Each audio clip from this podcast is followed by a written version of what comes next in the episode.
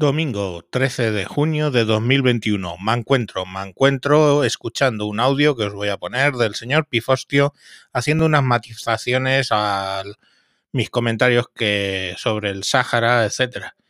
Eh, bueno, sin más, os dejo con el audio.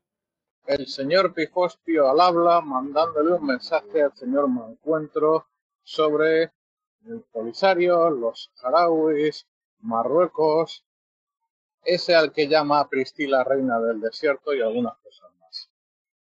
A ver, sin ánimo de ser exhaustivo, al menos hay unas pinceladas que son necesario dar, que yo considero necesario dar. La primera de ellas es que a la población saharaui, antes de la Marcha Verde, se les ofreció una amplia autonomía antes de que hubiera autonomías en España, evidentemente por las fechas, y dijeron que no, mira, no dejo de combatir, que una polla con cebolla y que aquí vamos a seguir currándonos hasta que tenga una independencia plena, socialista y No por nada, esa gente estaba armada por Argelia.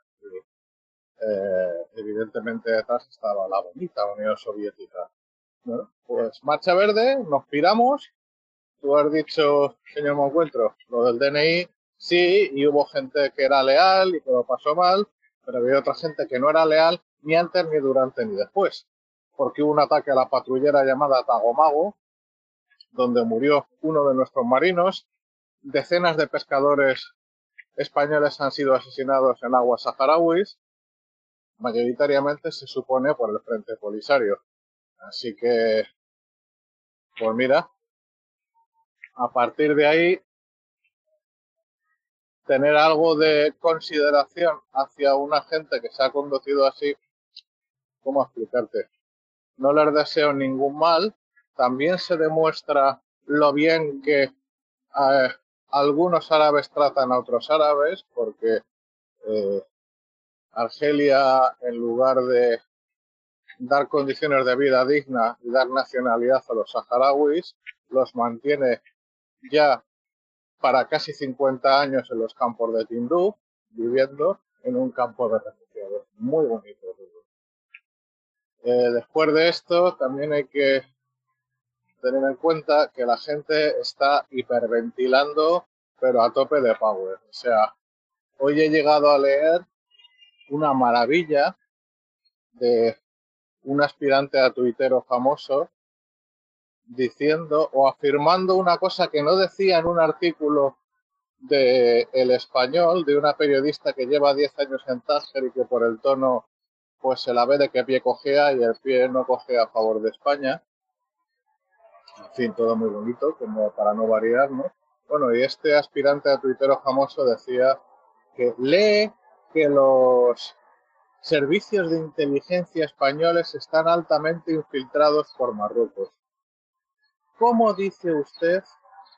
En fin, que si guerra ya, que si no sé qué.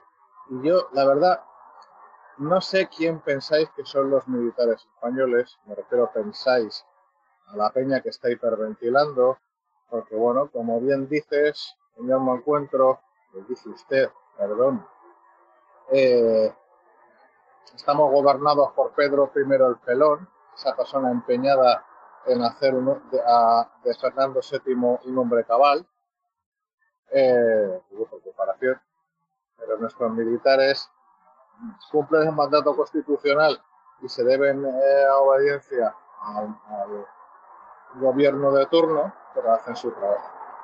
Eso para empezar.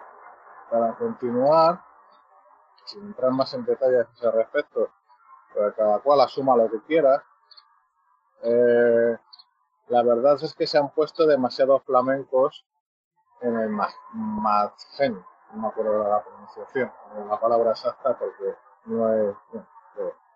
Eh, o sea, en el círculo que rodea, en el círculo de pelotilleros que rodea a Mohamed VI. ¿Por qué?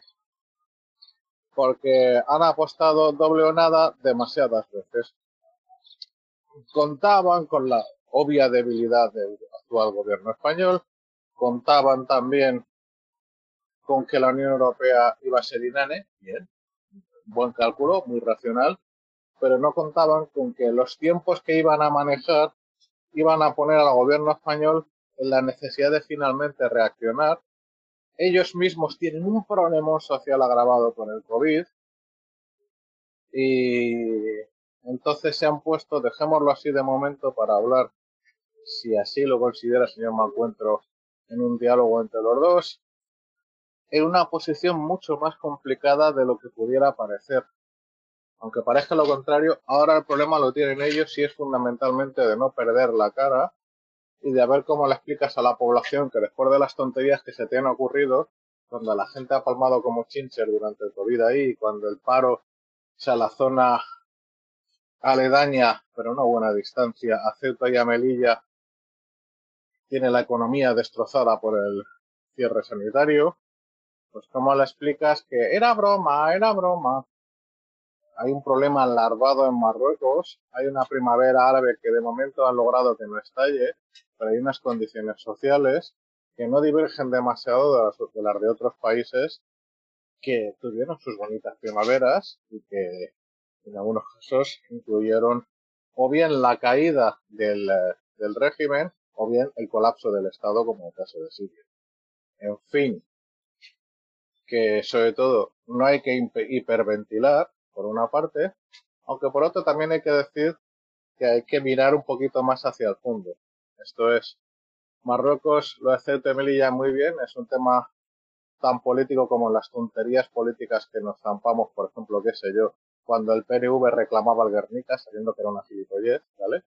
Pero hay otras cosas por detrás que no son, tonterías, como eh, eh, la legislación que ha aprobado su Parlamento para reclamar como zona económica exclusiva el, mar justo enfrente de Lanzarote y Fuerteventura, o sea, sí, Europa. Y también hay otra bonita iniciativa legislativa reciente que trata el tema del cannabis, que como sabemos se cultiva un poquito. Todo eso nos pone en un cuadro que no es lo que nos están contando, o mejor dicho, que no es lo que subraya la prensa, que no es nada de hiperventilar, pero que apunta en una dirección compleja y que no va a ser fácil para nadie, porque al final, cuando tomas, uh, cuando la única salida que tiene para una apuesta es apostar más, te puedes encontrar con que finalmente llegas a una apuesta que no la puedes cubrir. En fin, que desde aquí, señor me encuentro, le dejo a su entero, eh, su entero criterio que si quiere tener un diálogo al respecto, que lo tengamos cuando tenga usted. Hala. Un saludo a todos sus lectores. Adiós.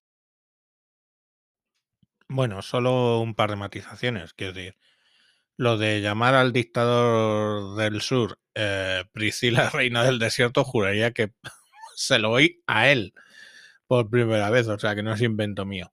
Y a ver, yo no quiero justificar al Polisario, o sea, Mm, de hecho, es un grupo terrorista, punto. No tengo mayor afinidad con ellos.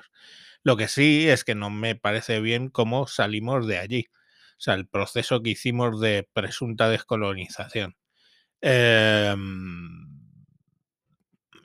él empieza diciendo que, que, básicamente, bueno, él argumenta que, bueno, que ahí nos hicieron toda una serie de putadas, pero es como decir, qué sé yo, que eh, deberíamos independizar el País Vasco porque hay 300.000 personas que votan a los herederos de una banda terrorista que mató a muchos españoles, tanto en Euskadi como fuera de Euskadi. Pero bueno, que como siempre todos los análisis del señor Pifostio, pues más, más centrados y con más cabeza que los míos. Muchas gracias y nos vemos en próximos capítulos. Adiós.